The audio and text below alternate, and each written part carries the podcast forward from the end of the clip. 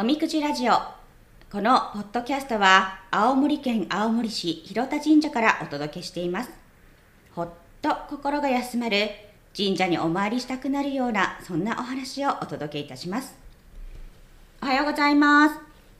新職のなくいです、えー今回も塚野さんと桑野さんが7月から新職の資格を習得する、えー講習会の方に行っているので私なくいが進会進行をいたします。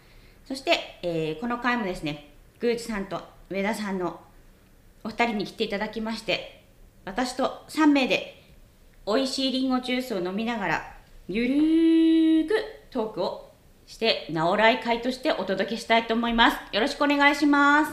お願いします。ではまず恒例の乾杯と乾杯から。はい。乾杯乾杯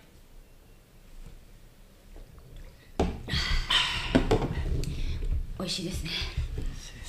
さあ今回はですねテーマはポッドキャストの1年の振り返りだそうです。えっ、とポッドキャストが第1回がですね6月22日放送になりました。なので1年以上やっている。ということになります。そして回数で言いますとなんと60回を超えております。おーすごいですね。そんなに。すごいですよね。ここまでやると正直思っておりませんでした。もう1週間に1番組。最初の頃は1週間に 2, 2つ。そうですね。水曜日と土曜日初めの頃はやったんですよね。あポッドキャストをこれだけでプロ並みのラジオ番組を作ってるぐらいのスパン。まあ第1回目第2回目と第3回目第4回目はあの神社で働く宮司と私の自己紹介的なのをやってでその後上田さんとかあとは、えー他の神社さんの、えー宮司さんとかあとはよく参拝に来てくれる方をゲストにお迎えしたりとかっていういろんなのをちょっとやってみたんですけどお二人は何かこう印象に残っている回とかありますか？いやそうですね。この前の何回か前であのー塚野と桑野がどれおすすめですか？聞いたコーナーがあったのでまあ、その時にやっぱり桑野さんと塚野さんがどんな思いでやった回はやっぱり神回だったなって思いますよね。もうあれは司会やって私じ自分でも神回だと思いました。うん。あよく引き出したって自分でも 思ったくらいあのいい回だったな。あの,、まあ、あの二人が素直だったっていうのが多分一番だと思うんですけど、いやでもあの意外とこう自分がどういうご縁でどういう思い出ってこう聞ける媒体があるっていうのは意外と成長していく中で結構自分自身にとっていいことだと思うんですよね。うんどうですか？やっぱりやってる時だんだんだんだん忙しくなって自分が成長していくとそういうの結構振り返れないし、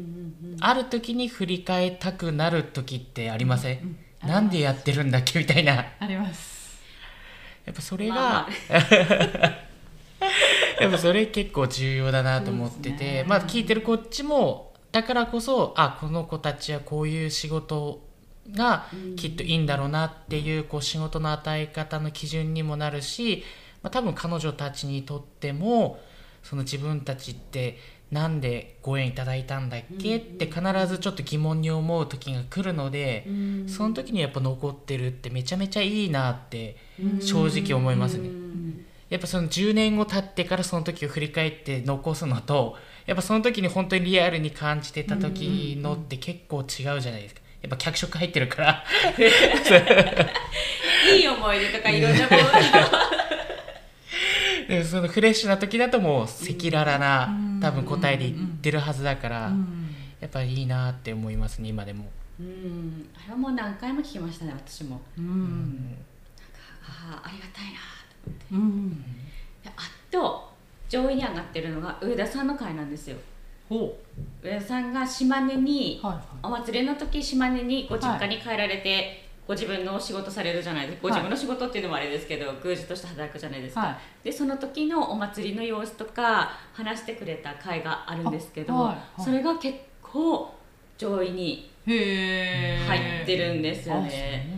なのでやっぱり他の神社さん広田神社だけじゃなくって他の神社さんのお話ももしかしたら聞きたいのかなっていう興味あるのかなっていうのは感じましたあね。そうなんですね。やっぱり西と東って全然違いますもんね。うん違いますよね。それこそうん。うん前に言ったあのお祭りの時間。あそうですね。でさえ違いますよね。ああそうかもしれないですね。午後が多いとか、うんうんなんでかわかんないですけどそういうのとか。他になんか青森でご奉仕してみてあ西と違うと思った点とかってありますか？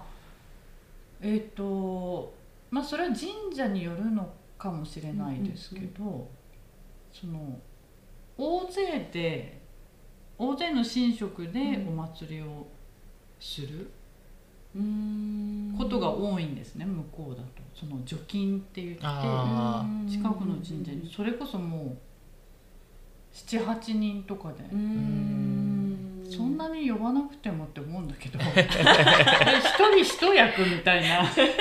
まあ、あの新職の中でも多分経済が回ってるんでしょうねそこで。そうですね。まあでも貯金は結構あるかもしれないですけど逆に青森がちょっと特殊かもしれないですね青森はあんまり除菌を呼ばない逆に呼ばないところが多いので、まあ、津軽神楽っていうのは神職さんだけでやるので、津軽神楽を奉納するとおのずとまあそれが除菌にはなるんですけど参院として除菌を呼ぶっていうのは青森県っていうか青森市が多分極端に少ないなって思いますね、うんなんかいろんなところの神社さんの話を聞いてても、はい全く呼ばない。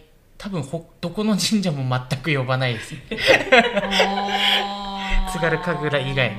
はい。うんまあいろんなこう歴史のあれがあるんだと思うんですけど、なんでまあ、うん。結構でも地域性はありますね。ありますね。まあ、でもあのーそれこそポッドキャストをもともとうちで始める前に聞いてたっていう生見さんと上田さん的には このポッドキャストをやるってどうだったんですか？どうでした上田さん？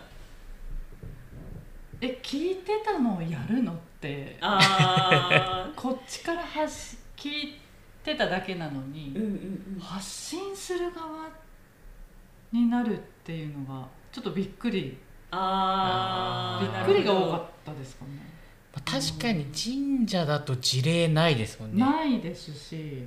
どっかの公式の神社さんでやってるポッドキャストってないですよね多聞い分たことなんなんかスピリチュアル系だったりとかお寺さんは結構何うん。いくつか見えるんですけどうんないですよね多分。ないですね、まああったとしても連続しては多分やってない、そうですね。ですよね。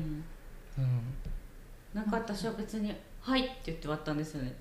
あ。そうなんだ。みたいななんかこう採用に最初ねはい。採用に向けて、じゃあ神社のことを知ってもらおうっていう意図で、じゃあポッドキャストどうですかっていう提案をいただいてあなるほど。はい。みたいな感じだったんですよねでやってみたら意外といろんなこと聞けるなっていう。このポッドキャストっていうのを媒体として例えば上田さんからいろんなお話聞けたりとか、うんうんあのよく来てる参拝者の方たちから思いがけないお話を聞いたりとうん。かっていうのとも、まあ、あの2人もそうですけど、うん。そういういろんな話が聞けるっていうのはすごい良かったなっていうのと、うん。あとは発信するっていうのであの年末年始の貯金の方たちにもあの聞いてもらえたら嬉しいなっていうのであの年末年始のあるある神社あるあるみたいなの発信したらすごい聞いてくれてて。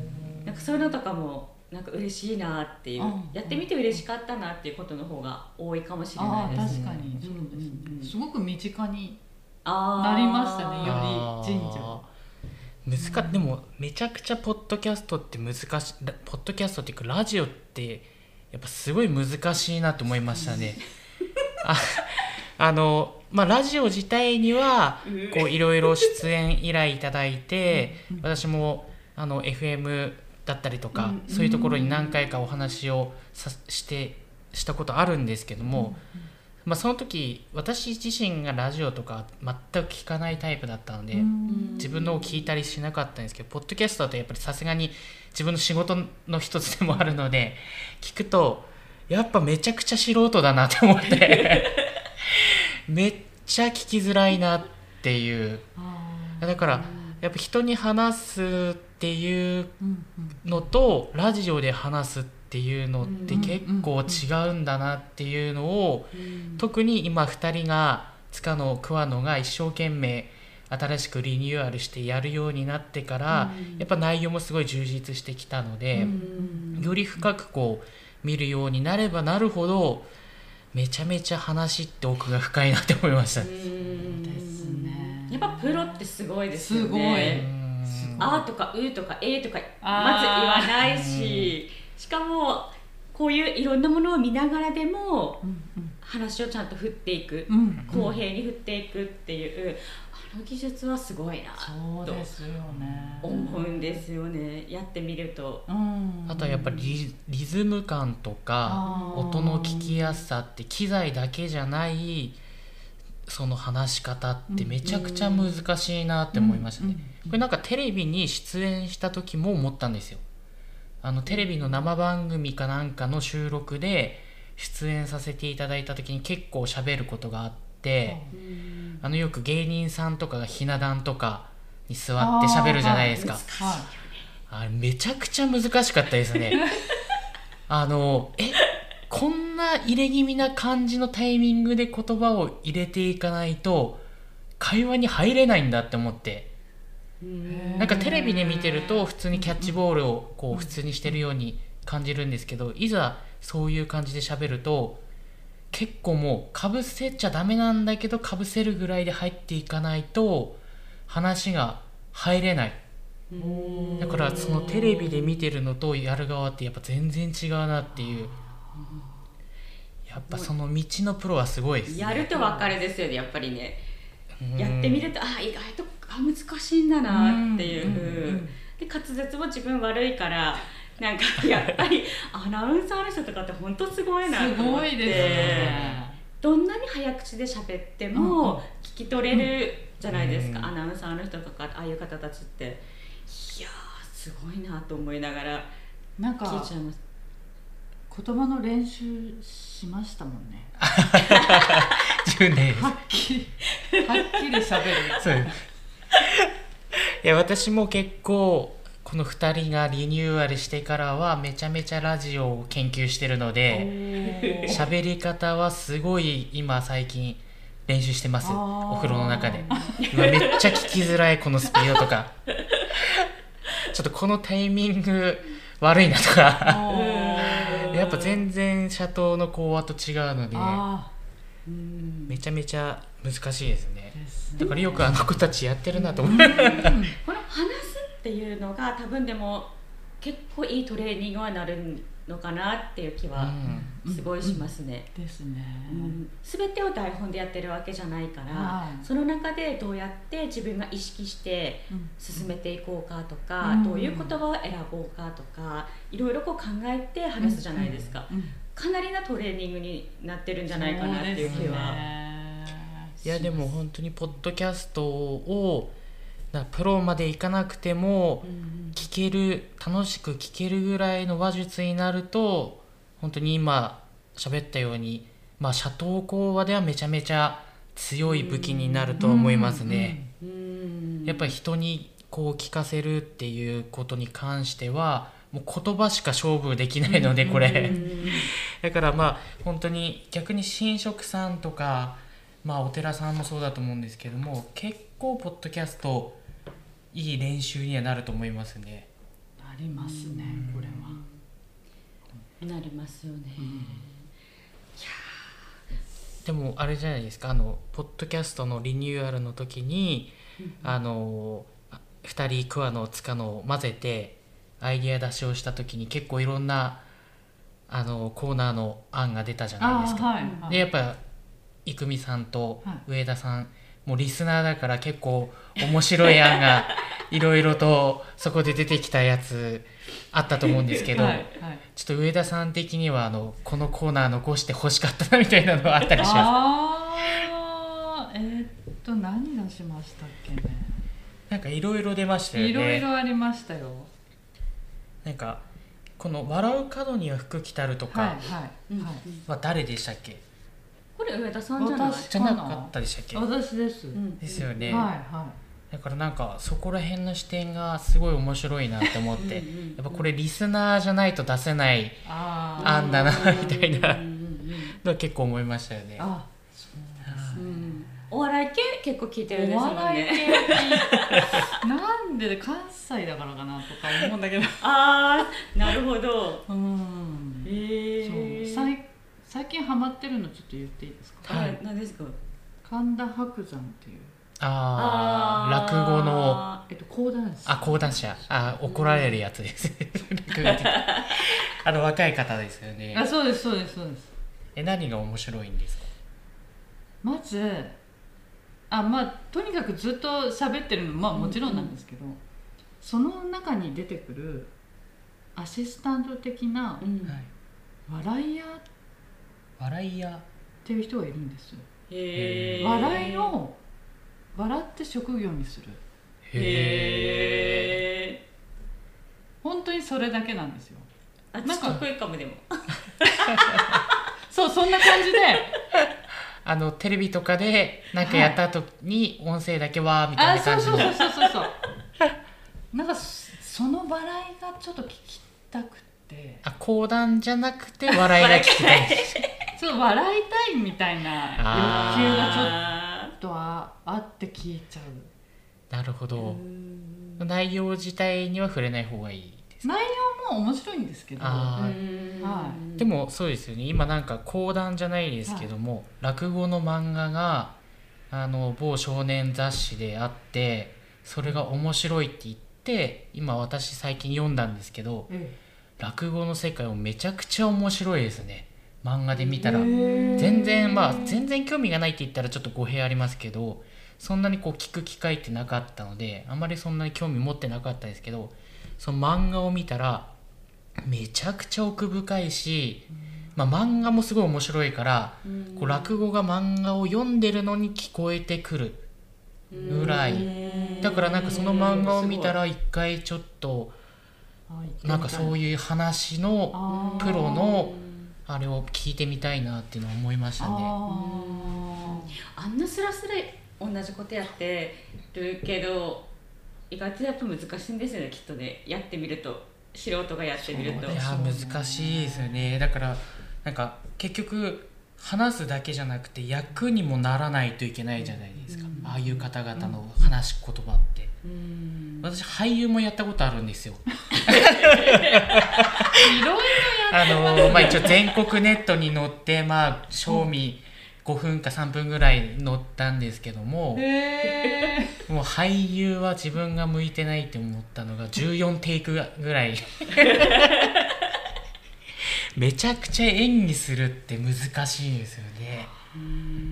なんか演技っぽくしてやらなきゃいけないけども素人がやっぱ演技っぽくやっちゃうと演技っぽくなっちゃうからでも普通に自然体でやると自然体だと演技にならないんですよね。こう見ると。意外と。ドキュメンタリーみたいな番組になっちゃうのかな？いやなんか演技じゃないですよね。なんかだから自然体でセリフを読むと画面に映るとただのホームビデオみたいな感じで。だからいやめちゃくちゃ俳優の人ってすごいなって思って演技と感じさせないけど演技やっぱしてるんですよね。だからラジオにしても講談にしても落語にしても演技にしても全てやっぱプロの人たちのそのレベルってすごいなって思うしそれぞれの特徴もやっぱ全然こう突き詰めると全く違うんだなっていうのはすごい感じましたね。へなんかそれを感じると新食としてもそうじゃなきゃいけないなっていうのすごい今。もうちょっと頑張らないとダメかな。いやだからそこがやっぱり命題ですよね。ぜひ。っていうことであの塚野さんと桑野さんはこれをきっちりと聞いておいてくださいっていう。この嫌な上司たちって。いうもうそうですよね。私はもう大塚野さんと桑原さんのあの直来会。多分まだやってないのかな。なんだけどあやったかな。あの最後に月の最後に自分たち2人であのお話をするっていう会がちょっと楽しみです。へー。それがいいなと思って。あ。やっぱりあの2人ならではの視点ってあると思うんですよね。もうここまで来ちゃうともうなんか新鮮さが 全然ない感じがするから。で世代もやっぱ昭和世代なのでね。努力根性忍耐的な感じなので。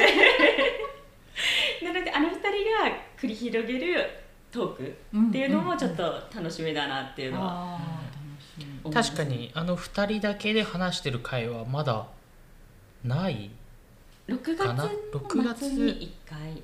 ああーでもいつも仕事は楽しそうにあの2人やってるので なんかそれがどうラジオで展開されるんだろうっていうちょっと確かに楽しみはありますね、うん。うんうんまあ、ちょっとこれ7月22日配信なんですけれどもちょっと早めに収録してるのでまだちょっと話が聞けてないんですけどあの2人の話が、はい。なんですけどと楽しみでもありますね、はい楽しみです。そんな感じでポッドキャスト1年振り返りましたけど、まあ、結果やってみると意外と難しいっていうことですね、うんそうですでね。うんうん。まあでも楽しかったかなっていうのはすごい感じますね、ううん。んやってみて。そうですね。勉強にもなりますね。また自分が聞くポッドキャストもすごい集中して聞きますしね。こあこういう言い回しあるんだとか。確かに。っていうのとかも聞いたりするので、うん。まあこれから楽しみであるということで。そうですはい。ねではおみくじラジオということではい。ポッドキャストについて神様のお言葉を自分たちなりに解釈するためにおみくじを上田さんに引いてもらいたいと思います、はい。お願いします、はい。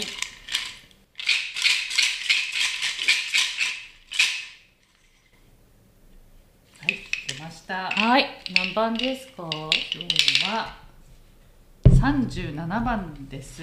はい。そして。末吉でございました。おん。うーん。微妙な気が。あまり大吉当たらないこのラジオですよね。そうですね。かなり神様は手厳しいですけどまだ。えっ、と人と心通ぜず争いが起こりますなるべく自分の心を柔らかにして付き合いなさい。うーん。次第次第に運が開けて幸が増します。焦ってはいけません、焦ってはいけません、うん。まあ、今後のポッドキャストですね。そうですね。まあ半年経ちました。軌道に乗ったと思いきやみたいな。まだまだあのしっかりやりなさいということですね。そうですね。ですね、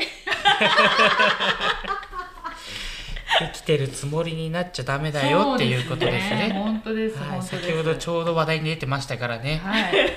ありがたい。はい。はい。もう的確すぎますね毎回。すごいすごいですね。さすが神様だなっていうびっくり。感じですね。と平田神社、えー、と好評いつも毎年好評な御朱印がございます。はい。なんと今年も金魚ねぶた検討祭の限定切り絵御朱印を頒布します。りょうさんこれどんな思いで作ってる感じですか？はい。えー、と金魚ねぶた検討祭は、まあ、簡単に言ってしまうと金魚ねぶたっていうねぶたを神社で検討することで皆さんの幸せを呼ぶ、えーお祭りとなっております。そこであの毎年限定でねぶたに関連した御朱印を出してるんですけれども、えー今年も金魚ねぶた検討祭ということで金魚ねぶたのデザインとねぶたをモチーフにしたデザインのうん切り絵の御朱印をうん。皆さんに頒布いたします、おおえ二種類ってことですか？2種類です。なんと。しかも今回のデザインテーマはディズニーっぽく。ああそうなんだ。そうです。だからあんな感じなんだ。はいなので、えー今回はちょっと今までのこう単一的な色ではなくてはい少しこうカラフルな、まあ、はいちょっとポップな感じのデザインに仕上げてみました。おーそういうなるほど、はい。ちょっとね今までと違う感じでしたよね。うん。そうですね。なんかこうまあ皆さんがこう移動できるようになって旅行できるようになってまあこう楽しい感じをですね、まあ、金魚ねぶたの切り絵からもこう感じてもらいたいなと思って、まあ、今回は少し明るめな感じで、うん。はい、あのしっとりっていうよりかは明るめな感じで作ってみました、うん。まあ、なかなかいい感じにできてるのでうんうん。今回もかなりおすすめです。うん。今までと180度違ったテイストな感じでしますよね。うん。そうですね、まあ、ちょっとデザイナーさんが変わったっていうのもあるんですけども、うん。まあ、でもこちらの要望もちょっと大きく変えたのでうんはい。いい仕上がりになってると思いますもう皆さん楽しみにしていただければと思います。はい。はい、今回はポッドキャスト1年間振り返りでした、えー次回も次回もいよいよこの3人でお送りするのは最終回でございますけれども、えー、宮司さんと上田さんと私の3人でまた直来会ということで美味しいりんごジュースでも飲みながらお届けしたいと思います、はい。ぜひ皆さんお楽しみください。ありがとうございました。ありがとうございました。